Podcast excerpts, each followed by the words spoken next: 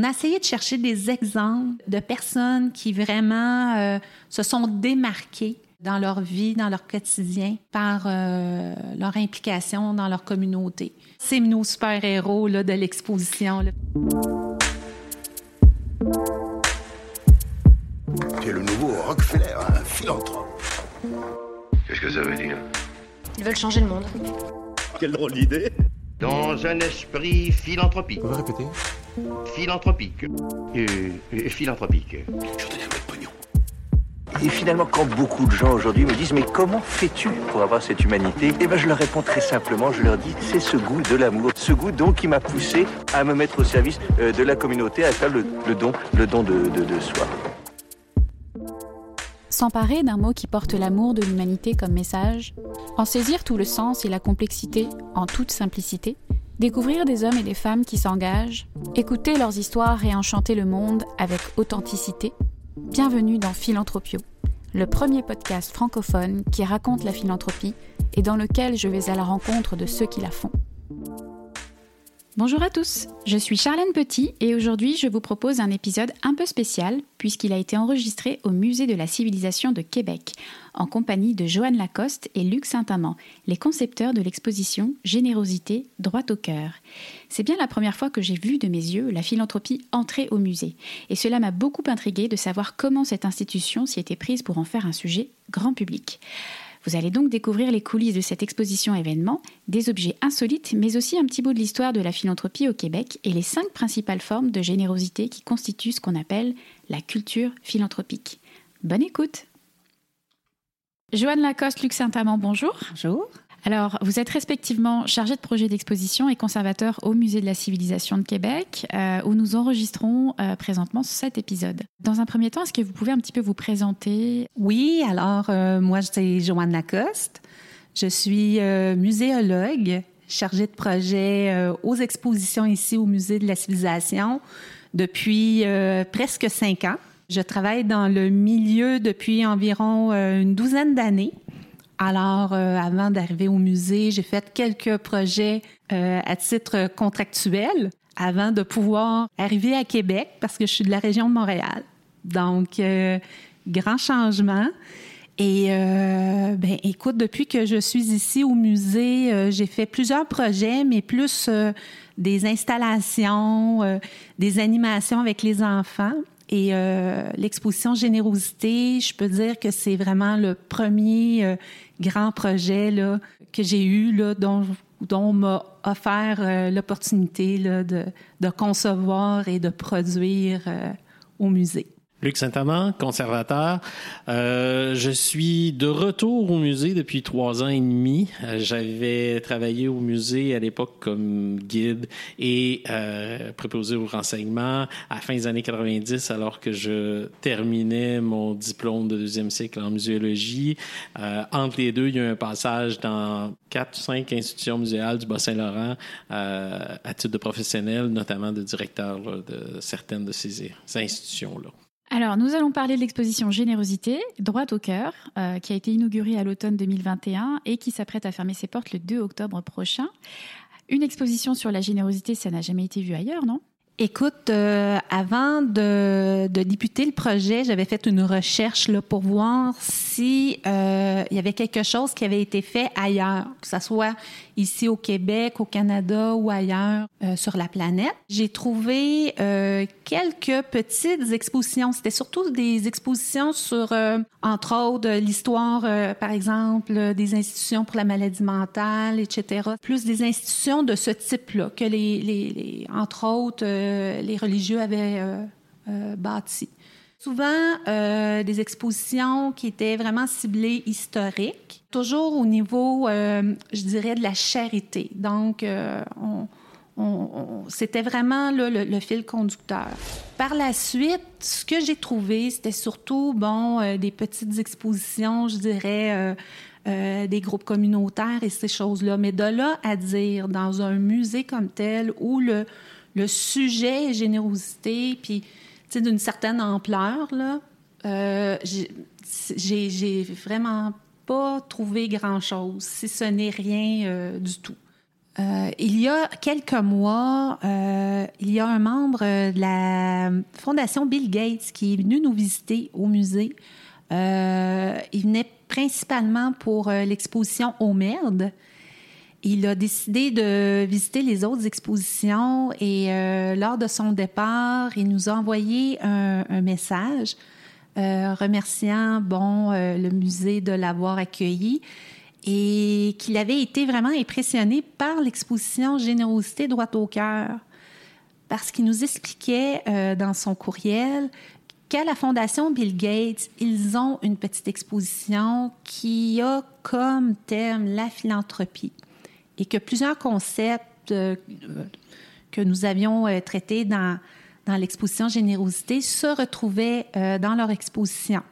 Euh, mais je crois que l'exposition Bill Gates porte plus sur la philanthropie au niveau euh, monétaire.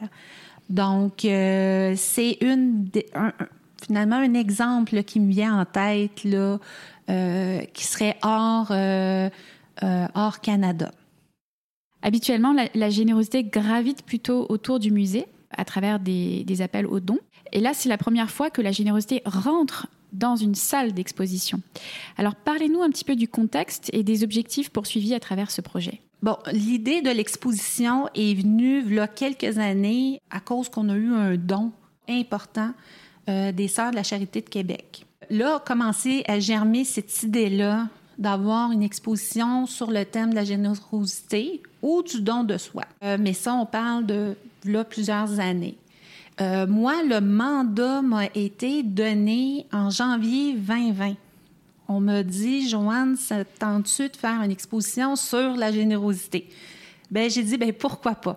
Beau défi. Cette année-là, euh, je n'ai pas pu débuter le mandat euh, en janvier 2020 parce que je m'occupais, j'étais chargée de projet pour euh, les activités de la relâche scolaire. Donc, on s'est dit, moi et l'équipe, ben, on va débuter vraiment tout ça après la relâche, là, au mois, à, à la mi-mars. Donc, on avait eu une petite rencontre d'équipe au mois de février, puis on se disait, bon, comment est-ce qu'on va envisager le projet?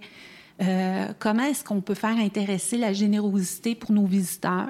Parce que c'est pas nécessairement un sujet euh, de l'amour ou euh, qu'on va parler à toute heure du jour. Un sujet mainstream, on va dire. Oui, exactement. C'est pas avoir une exposition de pharaon ou de bon. Exposition blockbuster, comme on. Exactement. Bon, le mois de mars arrive et là arriva ce qui arriva tout a arrêté dû au COVID. Suite à l'arrêt et tout ça, l'équipe, euh, on s'est rencontrés par euh, Teams parce que là, on est confiné à la maison. Et là, on voyait dans les journaux, dans les nouvelles, tout ce qui défilait sur le fait que là, tout était arrêté, dont tous les, banques alimentaires, les bénévoles ne pouvaient pas y aller dû à leur âge. Il n'y avait plus de bénévolat, de gens qui s'impliquaient dans leur communauté, mais il y avait des, des, ratés ou des, choses euh, malencontreuses qui arrivaient. Puis là, on s'est dit, finalement, c'est, un sujet important. C'est là que le déclic s'est fait, puis qu'on s'est dit, ben générosité, c'est un bon sujet parce que on s'est donné comme but de montrer aux gens, ben regardez, la générosité, c'est autour de nous, on ne le voit pas, mais il est partout. Et grâce à ça, il y a plusieurs secteurs de notre, de notre société, s'il n'y avait pas de bénévoles, s'il n'y avait pas de dons monétaires ou de dons d'argent, mais ça fonctionnerait pas. La COVID était un peu l'ennemi invisible, la générosité était l'ami invisible. Oui, on peut dire ça. Fait que c'est de là qu'il euh, y a eu vraiment mobilisation de l'équipe. On n'était pas une grande équipe. Le noyau, c'est cinq personnes. c'est à partir de là qu'on a vraiment euh, déclenché le, le, projet. Puis on a été, euh, je dirais, habité de cette importance-là, euh, pendant tout le temps euh, de la conception puis la production du projet. En tant que conservateur, euh, responsable donc de, l'élément objet, c'est un sous-objectif qu'on s'est donné aussi en équipe. La plupart de nos collections reposent sur des dons, des dons d'objets, donc des gens qui ont des objets et qui désirent perpétuer dans le fond. Euh, et ce qu'on voulait, c'était et c'était un des, ça a été un des défis, c'est que c'est un sujet qui est très abstrait on voulait voir, démontrer, ça a été un de faire une recherche pour voir comment on pouvait utiliser les objets, quel type d'objet pouvait montrer ces éléments d'abstraction, donner du temps, par exemple, c'est pas, pas nécessairement très visible euh, en termes d'objets. Et euh, mais on tenait à ce que ce soit le plus possible des objets de nos collections pour illustrer aussi le fait de l'importance de la donation et d'un autre type de philanthropie. Donc c'est un autre euh, objectif qu'on avait qui était important. Donc, si je comprends bien, l'épidémie a été un peu on va dire, un prétexte et un élément moteur pour éduquer le grand public à la philanthropie? Tout à fait. Puis, dans le COVID là, qui, battait son plein, on se disait, oui, c'est, on, veut faire cette exposition-là pour montrer cette importance-là, mais aussi faire réfléchir la personne qui vient visiter le, l'exposition, réfléchir sur elle, qu'est-ce qu'elle fait dans sa communauté, comment elle, elle s'inscrit dans la culture philanthropique de, de, de, son, de sa communauté, de son entourage, et aussi comment elle, s'inscrit dans, cette espèce de grande histoire-là de notre culture philanthropique ici au Québec. Fait qu'il y avait cet objectif-là qu'on voulait atteindre. Puis l'autre chose, c'était aussi de motiver les gens. Donc, quelqu'un qui, a fait le tour de l'exposition, qui a réfléchi, qui regarde tout ça, puis qui se dit à la fin, mais moi, là, en tant qu'individu, qu'est-ce que je fais ou qu'est-ce que je pourrais faire? Nous, c'était pas une attente euh, que la personne fasse ça immédiatement, mais que dans sa tête, il y ait un cheminement qui se fasse, puis qui, pense à ça. Fait que, tu sais, euh, ça peut être un peu... Euh, moi, je suis une grande idéaliste, mais je me dis, s'il y a juste quelques personnes que ça touche, puis qui est ce questionnement-là, je pense que euh, l'exposition a atteint euh, son, son but. Un élément qu'on souhaitait aussi, c'est que souvent dans les médias, euh, la philanthropie est associée aux dons monétaires presque exclusivement. Puis on voulait montrer et faire découvrir aux Québécois que c'est pas parce qu'on a souvent, il y a des comparaisons entre ce qui se fait au niveau des dons monétaires entre les différentes provinces et tout ça, puis on voulait montrer aux gens, c'est pas parce que au Québec on a une culture qui est peut-être différente un peu et qui fait qu'on donne moins d'argent, qu'on a moins de culture philanthropique. C'est juste qu'on en a une, mais elle est différente de celle de nos voisins euh, des autres provinces ou des États-Unis, par exemple. Effectivement, ça fonctionne très bien. Euh, on a l'impression qu'on nous tend un miroir, quoi, le miroir de notre propre euh, engagement. Donc, on, ressort effectivement avec plein de, questionnements et puis ça nous permet de positionner notre curseur dans chacune des catégories, puisqu'on va y revenir. La culture philanthropique se compose d'une multitude de gestes philanthropiques. Donc, euh, c'est, en tout cas, c'est très, c'est très réussi. Il y avait aussi cette, cette volonté de faire du bien dans une période assez sombre de, de, de l'actualité. Oui, ça aussi. Ça, c'était notre, c'était un des objectifs d'équipe c'était, on voulait que ça soit pas une exposition euh, sombre.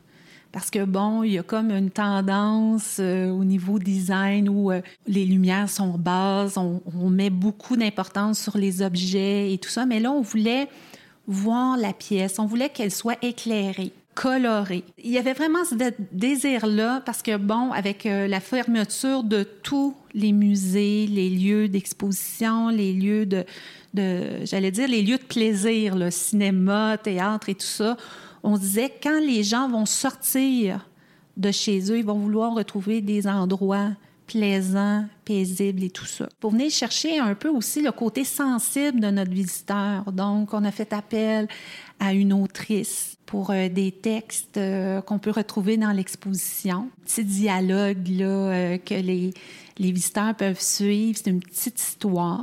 On a fait appel à un peintre muraliste pour nous faire une grande murale. La même chose, on a communiqué avec un, auteur-compositeur de musique. Donc, la trame sonore a été créée pour générosité. Et aussi, il y a des grandes photographies de main donc, on a fait affaire aussi, on a fait appel au talent d'une photographe.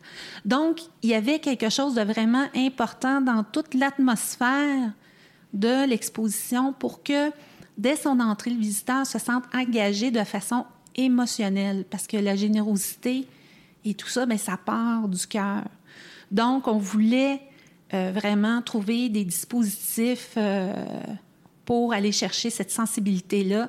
Et on ne voyait pas dans le numérique ça. On voyait vraiment dans l'œuvre artistique. Même au niveau des objets, on a fait attention aussi à ce que le visiteur se sente bien, surtout pour la partie don corporel, où on s'est dit, compte tenu de l'ambiance et tout, on voulait pas euh, arriver avec des objets qui pouvaient être rébarbatifs. Parce qu'on ne veut pas, euh, certains, voir une seringue, par exemple, ou même juste la petite euh, glacière là, pour le transport des organes ça, ça aurait pu rebuter certains visiteurs. Donc, à ce moment-là, on est allé vraiment vers des objets qui étaient peut-être plus théoriques ou une représentation du geste, du don de la main, donc avec quoi on fait ce geste-là ou un élément qui peut représenter la main, ben, les gants, les. Donc, c'est pour ça qu'on a mis euh, ces objets-là pour représenter cependant que c'était l'ensemble de la population qui pouvait être touchée par un objet comme ça, ben, par ce geste-là. Bon, on a choisi des gants et qui étaient soit pour des petites mains d'enfants, des mains d'adultes, des mains de, personnes âgées, des gants très usés, des gants de sport. Euh, donc, on a essayé d'avoir de quoi pour représenter la variété de la population, mais toujours en essayant d'y aller davantage du côté symbolique pour pas heurter certaines personnes aussi euh, et faire en sorte d'avoir un contre euh, d'être contre-productif par rapport à, notre espoir dans le fond de que les gens se sentent bien dans l'exposition. Comment parvient-on à faire de la philanthropie un sujet grand public? Et je vous pose la question avec d'autant plus d'intérêt que c'est la mission que je me suis donnée avec, euh, à travers ce, podcast. Une des choses qu'on, disait souvent, c'est qu'on ne voulait pas faire de nos visiteurs des experts en culture philanthropique. Déjà, dire culture philanthropique, les gens ils disent euh, de qu'est-ce que c'est ça Je me l'ai fait dire. Donc, euh, il fallait vraiment là y aller avec un vocabulaire qui était très simple. Dans l'exposition, on a voulu euh, parler plus des grands concepts en arrière des gestes philanthropiques. Parce que tomber dans le fait de nommer des organismes et tout ça, écoute, c'est c'est exponentiel. Puis c'est pas c'était pas notre but non plus, on n'est pas une foire de d'organismes de, communautaires ou quoi que ce soit. On, s'est donné comme but, c'est d'expliquer les grands concepts qui sont en arrière de tout ça. Donc, expliquer le don, euh, le don monétaire, euh, l'entraide et, et, tout ça. On a utilisé les artistes qui viennent toucher le cœur. Donc, il y avait quelque chose d'important là-dedans. Donc, quelque chose d'aller dans le sensible. Les objets qu'on a utilisés pour... Euh, c'est des, des objets familiers le, visiteur se reconnaît à l'intérieur de tout ça. Euh, c'est sûr que on a utilisé des textes courts. J'ai eu la chance de travailler avec quelqu'un, une rédactrice qui avait très bien compris où on s'en allait avec ça, me fait des textes avec un vocabulaire très clair que c'est facile à comprendre. Donc, il y avait cette importance-là. L'autre chose aussi, on n'a peut-être pas utilisé du numérique, bon, des applications et ces choses-là. Par contre, on a utilisé l'interview le témoignage. Donc, on a dix témoignages de personnes qui, qui dans leur vie, donnent à l'autre. Encore là, le visiteur devant ces personnes-là qui leur fait un témoignage, il y a encore une sensibilité qu'on vient chercher. Donc, on est vraiment, on, essayait vraiment d'aller chercher la, j'allais dire, euh, l'intelligence sensible de notre visiteur dans, dans, dans ce, ce cas ici, là, plus pour une genre d'aller chercher son expérience intérieure. C'est aussi un peu une question de vocabulaire, parce que ce que je comprends, c'est que délibérément, vous, n'avez pas choisi le mot philanthropie dans le titre de l'exposition. Euh, c'est comme si la générosité, euh, finalement, parlait à tout le monde et la philanthropie, euh, pas du tout. Cette difficulté, finalement, de s'approprier ce mot, on la retrouve dans la quête d'un enfant, Bouchou, on l'a rapidement évoqué tout à l'heure, qui part à la découverte de la générosité et qui constitue vraiment le fil conducteur de l'exposition. Et ça prend la forme donc de, dialogue avec ses proches. Alors, il est tantôt pamphitrope, l'amphitrope, euh, pilanprof. Euh, donc, euh, il y a un peu un, jeu euh, autour de, des sonorités, de, l'orthographe de, ce mot un peu barbare que souvent on ne sait pas écrire d'ailleurs. Écoute, ça, c'est vraiment, c'est euh, Isabelle Hubert, l'autrice avec qui euh, nous avons travaillé, qui a proposé ce, ce concept-là. Nous, quand, quand j'avais rencontré Isabelle, j'avais dit, écoute, j'ai dit, j'aimerais avoir un fil conducteur. Je veux avoir quelque chose que le visiteur va pouvoir lire. ça, ça résume un petit peu, mais simplement, ce qu'il va voir par la suite. Euh, surtout que ici au musée, euh, on reçoit beaucoup d'enfants. Donc, euh, tu sais, avoir un langage simple et tout ça, et, elle est arrivée avec ce, ce, concept-là qu'on a tous adoré. Le concept du biscuit au chocolat? Oui, bien, juste de l'enfant qui va à la quête, puis qui, qui, qui, cherche, puis c'est ça, euh, ce que j'aimais là-dedans, c'est que euh, l'enfant représente un peu le visiteur qui, qui, se demande mais qu'est-ce que c'est ça, puis qu'il découvre comme un enfant découvre des nouvelles choses. Euh, puis, tu sais, avec encore là un vocabulaire de, un peu d'enfant. avec son grand-père, avec son père, donc avec les gens de son entourage. Puis, les adultes qui essaient d'expliquer c'est quoi la philanthropie. Puis ça, ça montre qu'on a beaucoup, chacun a un peu une idée de ce que c'est. Cette quête-là de l'enfant euh, permet de démontrer un peu aussi le passage générationnel. C'est-à-dire, il y a beaucoup d'éléments de la philanthropie qui euh, se font justement par le transfert d'une génération à une autre, le parent qui va montrer à son garçon. Par l'exemple, moi, je m'implique dans telle chose, une occasion va se présenter, l'enfant va faire quelque chose de similaire. En tant qu'adulte, on a aussi une responsabilité de faire en sorte que le monde soit meilleur et quelque part, ce qu'on souhaite pour nos enfants. Et ben, dans le fond, le, passage générationnel de cette culture-là ben, doit se faire justement là, aussi. Que c'est un élément que je trouve intéressant par rapport à cette histoire. Alors, on va parler à présent un petit peu plus du contenu de l'exposition. Euh, celle-ci débute par une chronologie qui amène l'idée de transformation de, la charité en générosité au fil des siècles. Est-ce que vous pouvez nous en résumer euh, les étapes clés et le découpage historique? On débute la ligne de temps avec euh, l'arrivée des premiers colons européens, donc les, les, colons français. donc, ils sont arrivés ici avec finalement euh, avec toute cette idée-là, j'allais dire, d'une nouvelle terre promise, mais il y avait toute cette parce qu'ici, ça a été colonisé, oui, par nos, colons, mais aussi par euh, les communautés religieuses. Donc, il y avait toute cette question de moralité, de religion et euh, charité chrétienne.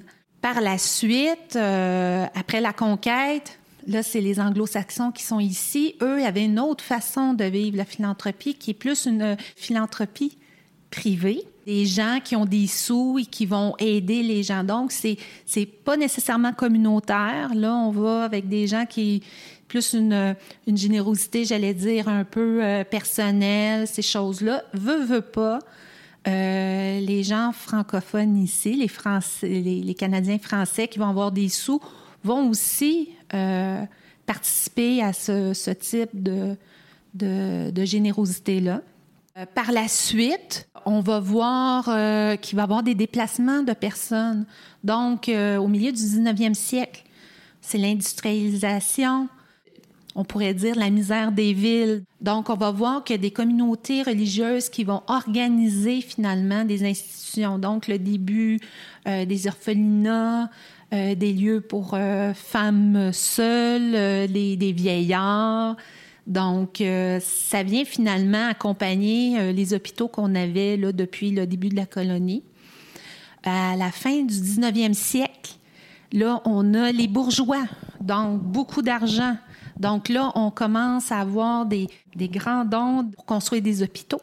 Les Juifs aussi qui vont être là, qui sont, euh, qui sont arrivés ici au Québec, donc des grandes familles de commerçants. On a une bourgeoisie francophone aussi qui va participer à ça, peut-être en, moins, euh, moins grande quantité parce qu'il y a moins de, il n'y a pas de grande bourgeoisie euh, francophone là, mais c'est toujours euh, des dons dirigés vers sa communauté. Les Juifs, on va penser à des institutions juives, la même chose chez les francophones et les anglophones. Et là, après ça, on va au début du 20e siècle, on va voir une euh, philanthropie qui va, euh, encore là, monétaire, qui va euh, s'inspirer des grandes fondations américaines, les Rockefeller et tout ça. Fait que, tu sais, on voit là qu'il y a comme un, on vient dans, dans, notre générosité, on est teinté de des gens qui sont là, des gens qui, des, des, des relations avec les autres et tout ça.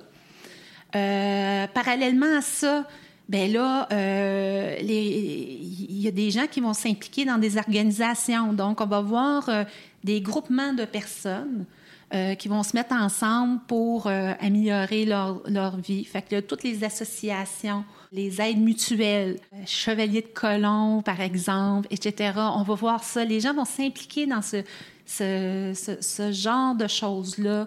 On va organiser des tombolas et puis plus on avance dans le 20e siècle, mais là, on voit que, bon, la religion va tomber. Donc, toutes les associations en lien avec des regroupements religieux vont être moins, euh, tu sais, c'est la révolution tranquille. Fait que là, ce qu'on va voir à partir de là, c'est que euh, il va y avoir des organisations citoyennes à partir des années 70 parce que, bon, il y a une grosse transformation sociale.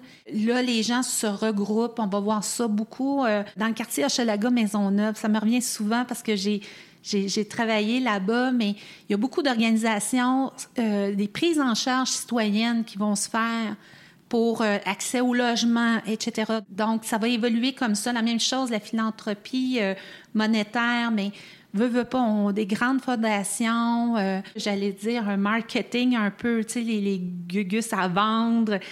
Tu sais, on, on est là-dedans. Plus on avance, c'est maintenant, là, on voit un peu avec l'avenue d'Internet.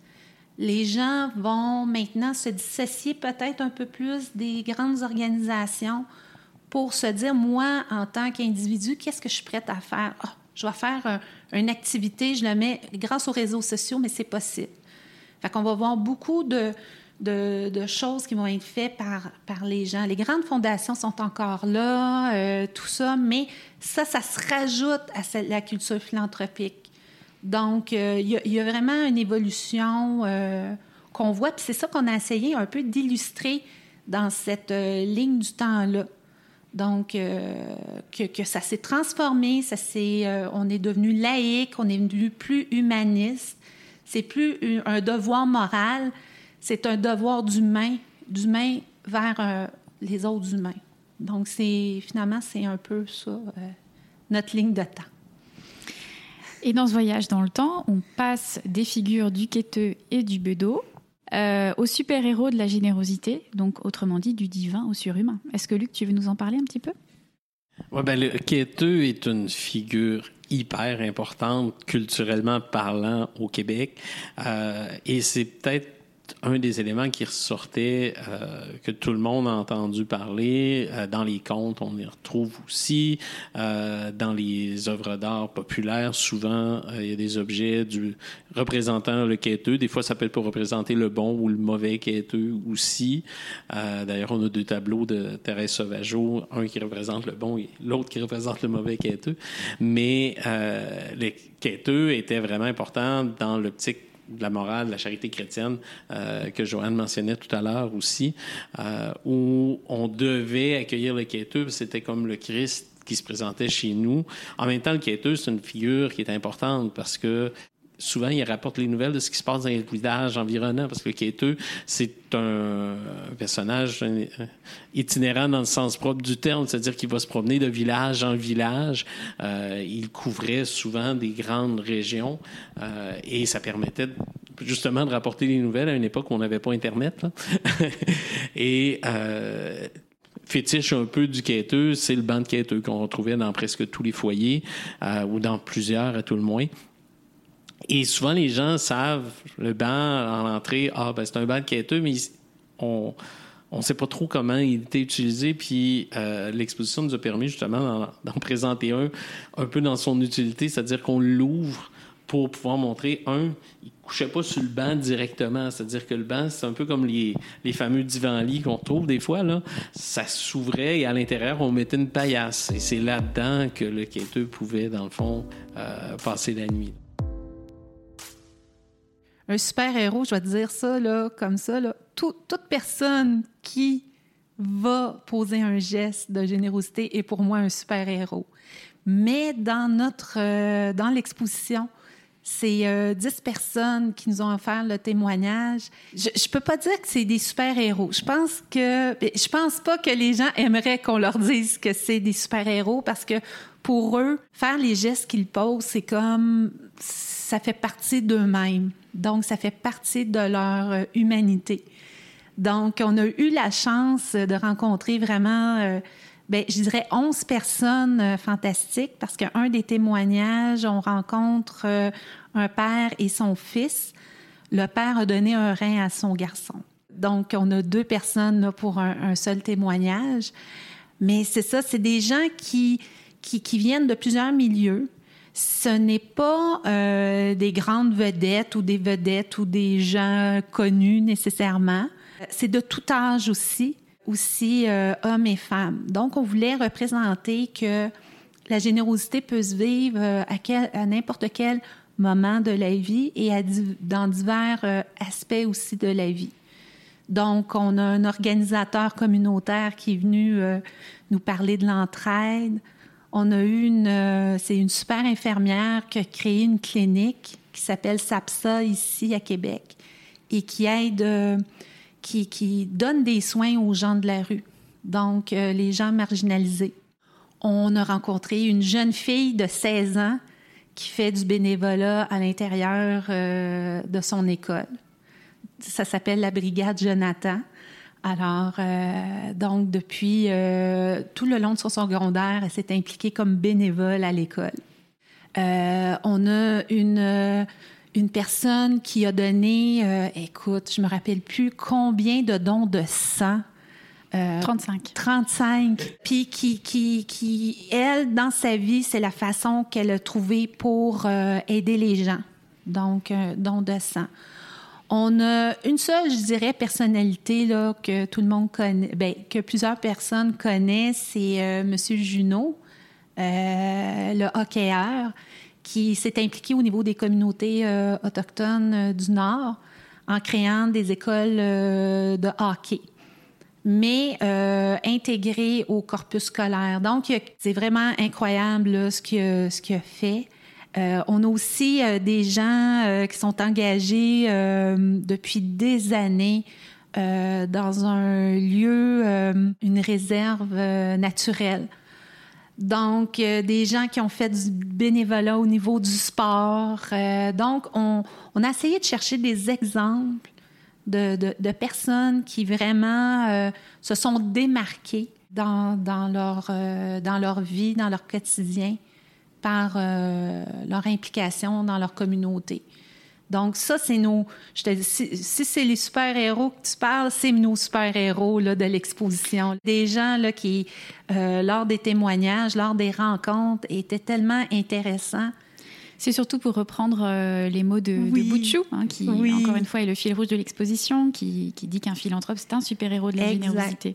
Vous vous êtes concentré sur les cinq principales formes de générosité qui constituent ce qu'on appelle donc la culture philanthropique. Alors il y a le don monétaire qui est la forme la plus populaire de la générosité, l'entraide qui est la forme la plus accessible, le bénévolat qui est la première expérience d'engagement, l'engagement social qui lui-même prend de multiples formes et le don corporel qui est la forme, on va dire, la plus taboue. Euh, pour les gens qui nous écoutent, est-ce que vous pourriez nous expliquer la différence entre l'entraide, le bénévolat et l'engagement social?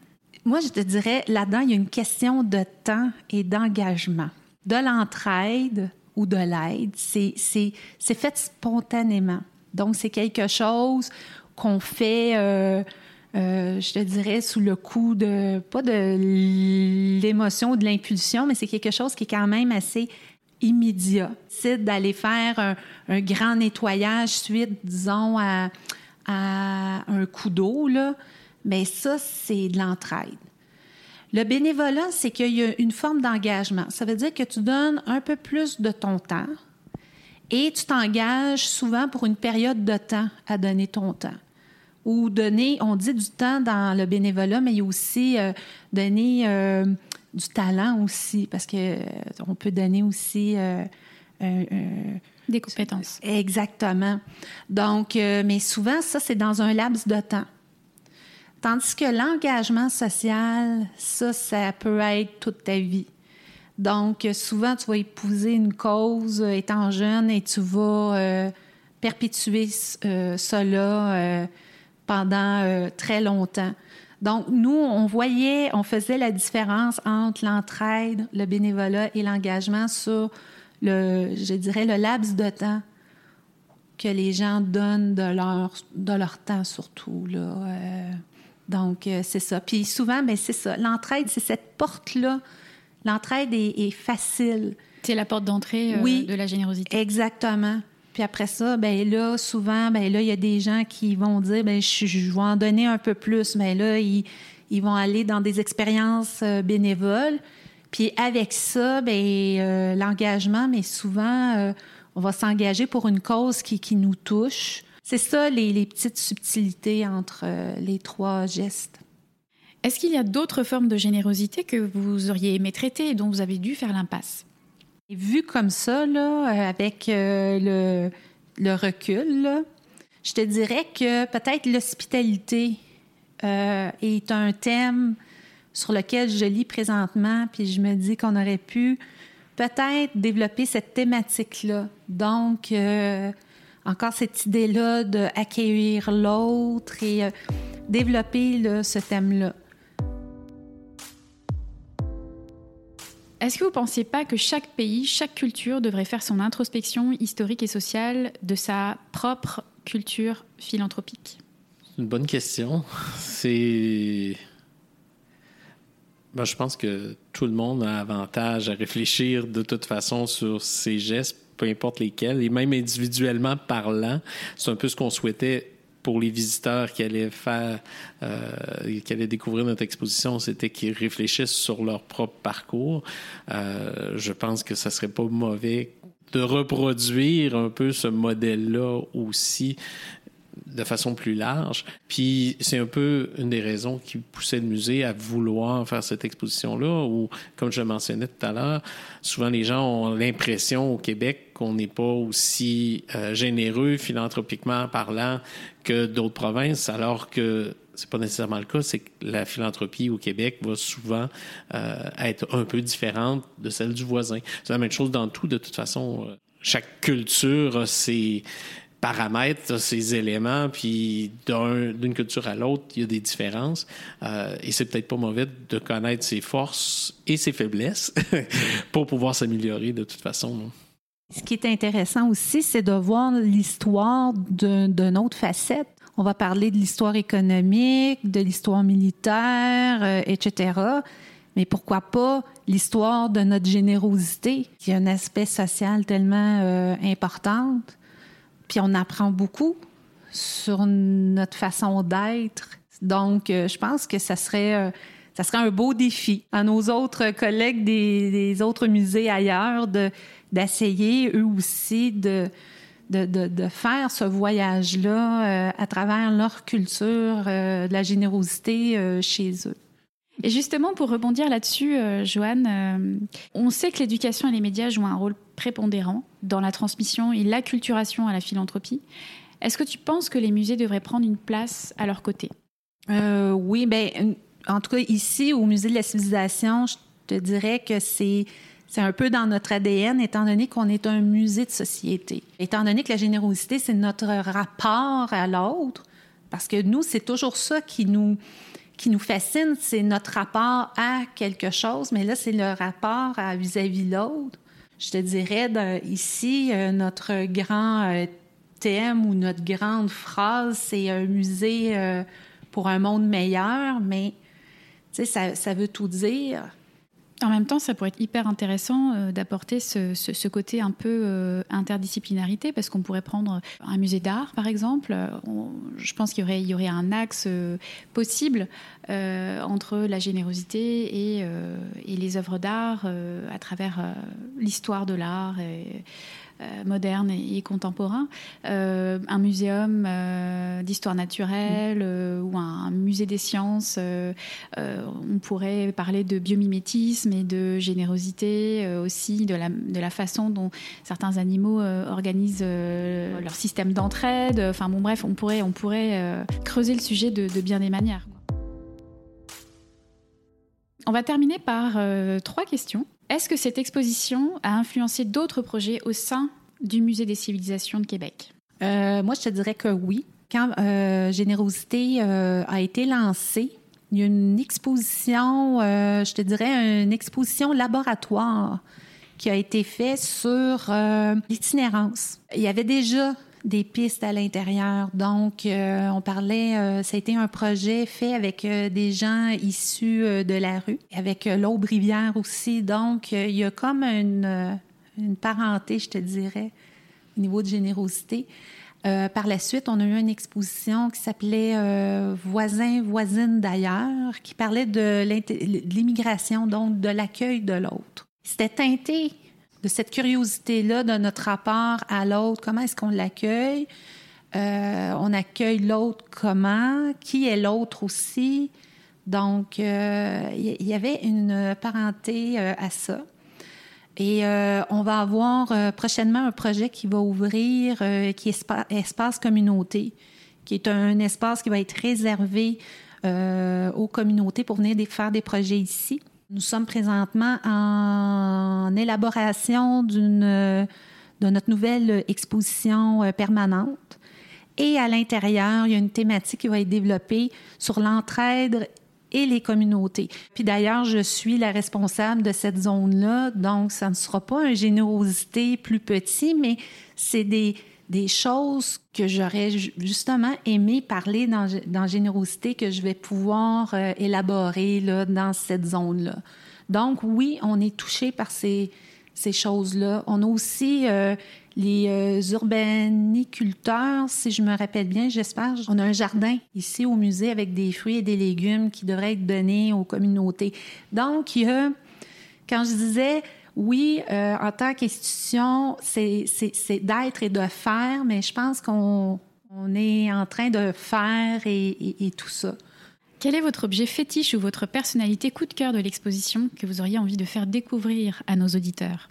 Écoute, au niveau de l'objet, je te dirais, il y a un petit ange euh, qui hoche la tête quand on met un petit 25 cents dessus- dedans, en porcelaine ou en poterie qu'on retrouvait dans les églises. Puis moi, quand j'étais tout petite, puis j'allais à la messe avec ma grand-maman, c'était dans le village de Noël.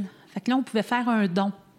Donc, elle, me donnait des sous, puis j'allais faire un don, puis là, ça faisait oui, oui. Donc, euh, c'est ça, c'est un peu cette idée de transmission, là. En tout cas, euh, ça, ça venait me toucher parce que c'est une expérience personnelle. Puis au niveau de nos, euh, nos témoignages, là, euh, il y a la, plus jeune, euh, on a la bénévole de 16 ans qui est venue faire son témoignage, les yeux euh, qui, rayonnaient, le- elle nous communiquait finalement le plaisir qu'elle avait d'être bénévole. Ça, j'ai trouvé ça incroyable. Que souvent, on va dire, bah, les jeunes sont égoïstes, sont devant l'ordinateur, bah, mais non, c'est pas vrai. Je serais pas bien, bien original pour le personnage, le témoignage, parce que c'est la même euh, de mon côté, un peu pour les mêmes raisons. Dans le fond, c'est la confiance vers l'avenir, c'est le positivisme aussi. Euh, c'est sûr que les autres, c'est des beaux témoignages, c'est des, apports importants qu'ils ont faits, mais dans ce cas-là, c'est quand on qu'on peut se projeter vers l'avant d'une façon positive aussi. Au niveau des objets, euh, c'est sûr que euh, y a le banc de quêteux dont je parlais tantôt parce que ça nous permet de le voir d'un autre angle euh, et qui est associé au banc de quêteux. C'est un objet aussi que j'aime beaucoup. C'est au-dessus du banc qui est ouvert, justement, on a un violon. Ce violon-là euh, a été gossé, comme on dit au Québec. Là. Euh, donc, il a été fabriqué par un quêteux lui-même. C'est plus qu'artisanal, c'est même maladroit par certains côtés. On voit des gros morceaux de colle, euh, c'est pas taillé comme un luthier le ferait, mais en même temps, ça illustre beaucoup par rapport au quêteux euh, dont je parlais tantôt, qui va euh, transporter les, les, nouvelles, qui va voyager d'un endroit à l'autre. Souvent, sa façon de payer son, son, son, gîte, dans le fond, va être par les comptes et par la musique donc par toute la charge que ce violon-là a. C'est un objet coup de cœur. Sinon, ben, j'en ai un autre aussi. Moi, c'est le foulard scout. Euh, j'ai animé pendant plus de 20 ans. C'est là que j'ai connu mon épouse. Je te sens émotif euh, là tout d'un coup. Hein. Ça, ça, fait remonter beaucoup de, beaucoup de souvenirs à la surface. Euh, allez, une petite dernière. Imaginons que la générosité est son propre musée et que vous en soyez les conservateurs. Qu'auriez-vous envie d'y montrer? Ce serait quoi votre fantasme de muséologue? L'importance de toutes les communautés le plus possible, l'ouverture sur l'autre. Bon, on a parlé de quelques-uns des objets. Un autre objet que j'aime beaucoup euh, qui permet de montrer euh, le côté plus anglo-saxon, donc euh, des, des protestants, c'est la courte pointe qu'on retrouve dans la vitrine à l'entrée où euh, cette courte pointe-là a servi pour deux récoltes de financement pour la, la fabrication d'une église. Puis 50 ans plus tard, euh, donc chaque euh, personne qui payait euh, un montant au lieu d'avoir une brique de dessinée sur un. Dans ce cas-là, il y avait leur nom décrit sur un des carreaux de la courte pointe. Puis 50 ans plus tard, cette courte pointe-là qui avait été qui avait servi pour l'érection de l'église, ben ils l'ont vendue lors d'une vente aux enchères pour faire de l'argent pour réparer euh, les éléments de l'église. Donc c'est un type d'objet, comme on a le bol euh, et la miquenne euh, autochtone pour illustrer le partage. Donc, c'est d'avoir, ça serait vraiment d'avoir des éléments du plus grand nombre de communautés et même à l'intérieur des communautés, si je peux dire, parce qu'il va y avoir des spécificités aussi euh, et ça serait d'essayer d'être le plus large possible et le plus ouvert possible pour illustrer les différentes formes, dans le fond, de générosité. L'œuvre de la soupe populaire, euh, qui est un tableau qui nous provient des Sœurs de la Charité, est aussi un objet que j'aime beaucoup. Une personne qui a bénéficié de la soupe populaire pendant un certain nombre d'années, qui a peint le tableau et qui l'a donné à la communauté des, des Sœurs de la Charité de Québec pour les remercier de lui avoir permis d'avoir ce service-là. Moi, j'irais plus du côté médiation. J'aime quand les gens se rencontrent. C'est quelque chose que malheureusement, on n'a pas pu réaliser à cause du COVID. On avait une idée euh, de faire des rencontres sous forme de bibliothèque humaine qu'on appelle. On voulait faire rencontrer nos visiteurs avec des gens du milieu qui soit euh, posent des gestes ou des gens d'organismes, faire connaître. Ce serait là un lieu, euh, j'allais dire un agora de rencontres de gens. Puis c'est quelque chose qui a manqué à Générosité à cause du contexte de maladie. Donc, euh, on a pu en faire une ou deux bibliothèques humaines euh, sur euh, celles qui étaient sidulées. Euh, puis les gens qui ont fait ça, ont adoré. Donc, euh, ça, ça, serait ça. Ben, merci beaucoup à tous les deux. Merci. Merci. Merci beaucoup d'avoir écouté Philanthropio. Vous avez aimé l'émission? Dites-le moi avec 5 étoiles et des commentaires sur l'application Apple Podcast. Vous pouvez retrouver également tous les épisodes sur philanthropio.com. Si vous souhaitez réagir, écrivez-moi à charlène at philanthropio.com. À bientôt pour dérouler le fil de nouveaux récits.